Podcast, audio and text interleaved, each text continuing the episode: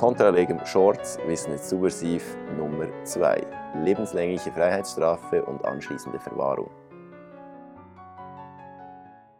Der Täter wird bestraft mit einer lebenslangen Freiheitsstrafe mit anschließender Sicherungsverwahrung. Das hört man hin und wieder und es ist nur als Perversion zu bezeichnen.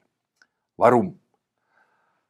Eine Sicherungsverwahrung oder eine Verwahrung, sagen wir mal, wird nach Artikel 64 angeordnet, wenn der Täter einen Mord, bla bla bla, verschiedene ähm, äh, Delikte, schwere Delikte begangen hat und wenn aufgrund der Persönlichkeitsmerkmale, der Tatumstände, der Lebensumstände ernsthaft zu erwarten ist, dass er weitere Taten dieser Art begehe. Das sind die Voraussetzungen für eine Verwahrung.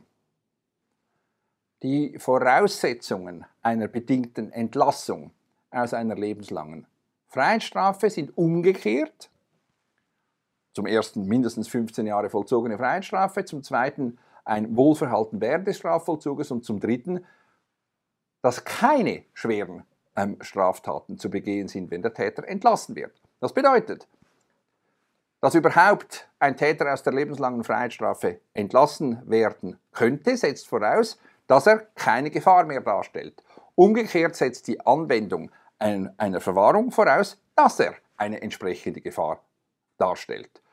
Die Anordnung des einen im Verhältnis gemeinsam mit dem anderen ist daher leicht zu erkennen, schlicht logisch widersinnig. Dass es überhaupt möglich ist, liegt ausschließlich daran, dass das Gesetz selbst sagt in Artikel 64 Absatz 2, ähm, der Vollzug der Freistrafe geht der Verwahrung voraus. Bestimmungen über die bedingte Entlassung sind nicht anwendbar. Das ist logisch. Also das ist zwar die Regelung des Gesetzes, aber es ist einfach völlig idiotisch. Das ist eine Perversion, weil es nicht notwendig ist.